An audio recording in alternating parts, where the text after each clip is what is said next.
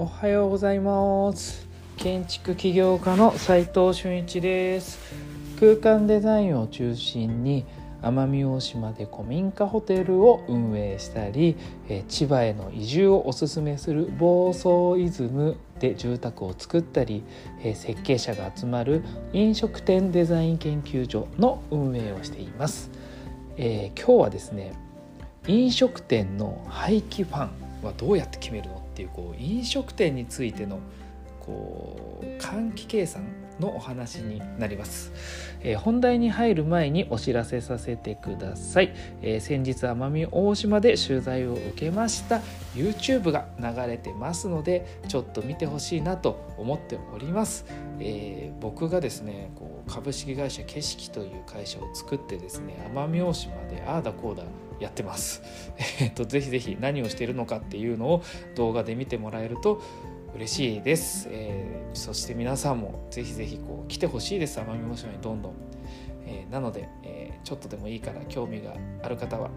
見てもらえると嬉しいです。それでは本題に入りたいと思います、え飲食店の廃棄ファンはどうやって決めるのかっていうことなんですけれども、まあ、結論から今日も言います、えー、飲食店の廃棄は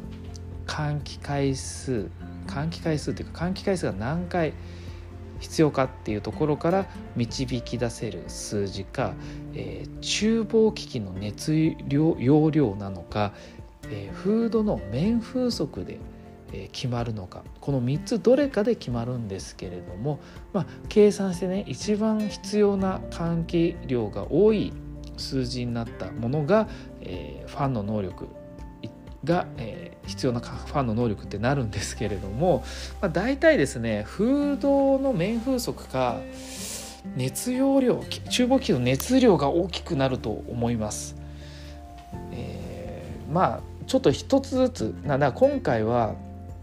厨房機器から来るものとフードから来るものの計算方式を、えー、ちょっとお話ししたいと思います。えー、まず厨房リストから、えー、熱源機器っていうものだけをこう抽出してみるとまあ厨房メーカーさんから来るリストを見ると何カロリーって書いてあったりするんですよねリストに。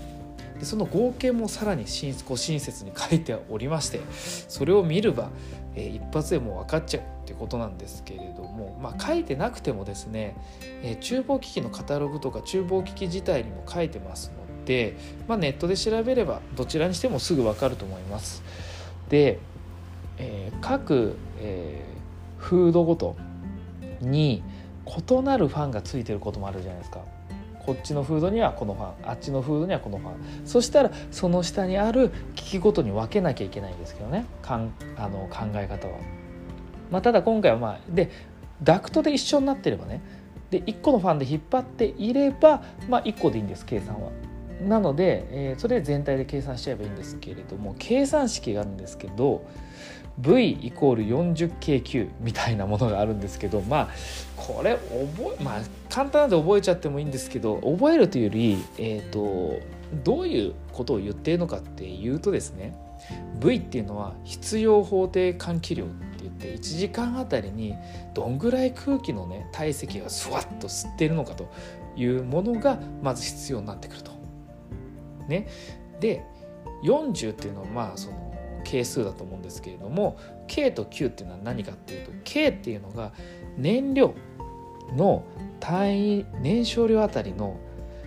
理論排ガス量まあ流ベースで言うんですけれどもこれ何なのかっていうとまあがどんな都市ガス使ってんのか LP ガス使ってんのか、まあ、他の例えば灯油使ってんのかによって違うよって言うんですけれども、まあ、ここと厨房機器に関しては都市ガスか LP ガスまあ要はプロパンのどっちかじゃないですか。なので0.93っていう数字だけを覚えておけばいいんです。以上0.93なんですっていうだけを覚えておいてください。で最後9っていうのが火を使用する設備かまあえっ、ー、と簡単に言うと燃焼の消費量ですよね、まあ、これがキロワットとか、えー、キログラムパー H、まあ、要は時間帯のキログラムでこう表現されるんですけれどもこれ自体が厨房機器のリストとかに載っているってことなんですよ。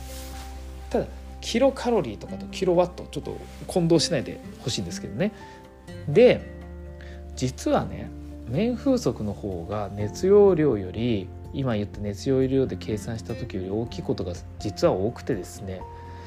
まあ面風速0.3メートルがこう面風速でシュッてこう吸う、まあ、0.3から0.4とは言われてますけれども基準なんですけれども実際にはねそんだけ実際吸ったらむっちゃ店内寒いし現実的ではないのは実際そうなんですよ。まあ、焼き鳥屋でボワーってこう煙がいっぱいあるところは確かに黙々になっちゃうんで焼きあの焼肉屋とかねそれはねどんどん吸ってった方がいいと思うんですけれども他の飲食店でここまでいらないっちゃいらないんで和食屋とかね。でもしねそれでなんか黙々して吸ってないって時は排気量ではなく多分吸気量が足りない要は吸気が足りてないってことがほとんどなんですよ。でこの辺の話はねちょっと次回お話しするとしてちょっと今面風速の計算方法ねちょっと共有しますね。風量要はこう1時間あたり何どのぐらいこう吸えばいいのかというものがフードの面積縦かける奥行きですよね。縦かける横みたいな。かける面風速、まあ、今回0.3としましょう。0.31秒間に0.3メートル進むぐらいの風量が必要ですよ。でこれ秒なんでかける3600か。すると1時間に治るので、えー、面積かける。0.3かける。3600をすれば風量は出てくるよということなんですよ。すげえ簡単ですよね。0.3×3600 先にしとけばただ面積かけりゃいいよって。でこの面積の取り方がフードの実行面積なんでフードの外寸じゃないんですよ。フードにちょっとこう3センチとか4センチ折り返しついてますよね。油受けで。その分はちゃんと引いてくださいね。余裕持ってまあ5センチぐらい引いとけばそれはもう OK ってことになると思うんですけどこれが正確な面風速の求め方です、えー、分かりましたでしょうか？えー、まあちゃんと知ってればそんな難しい話じゃないので、えー、皆さんもね一個ずつ押さえて、覚えちゃえば、まあ、どっかにメモってその都度その都度携帯のメモ帳を見て、え、計算すれば すぐ分かると思いますので、え、ぜひぜひ挑戦してみてください。今日は飲食店のファンはどうやって決めてるのかっていう、えー、結論はですねえ排気量を、まあ、換気回数もありますがほとんどが熱容量か厨房の熱容量かフードの面風速で一番計算して大きい数字になった換気量。これに対応するそれ以上のファンの能力。何流米数かっていうここファンはねもちろんカタログ見れば載ってますのでファンの能力自体がね、まあ、それ以上の能力を設置するっていうことでファンは決めてくださいっていうのが結論でした。えー、実務で学べるインテリアデザインの学校隠れ家では非公開の LINE グループに入っていただき設計者や施工者のやり取りを見て学んで仕事につなげちゃおうという感じでやってますまずは LINE のオープンチャットの方を覗いてみてほしいですなかなかねどうやってやったらいいか分かりませんがあのオープンチャット自体をまあ、今こう質問が来たものを、まあ、僕が見てちょっと答えてはいるんですけれどもこれ合ってるのかどうかもよく分かってないです。もっとこう情報提供した方が多分いいと思うんですけど、まあ、どんなものを提供していいかもちょっと分からないんで皆さんからのご意見お待ちしてます。それでは今日しかない大切な時間を全力で楽しみましょう。建築起業家の斉藤俊一でした。ではまた。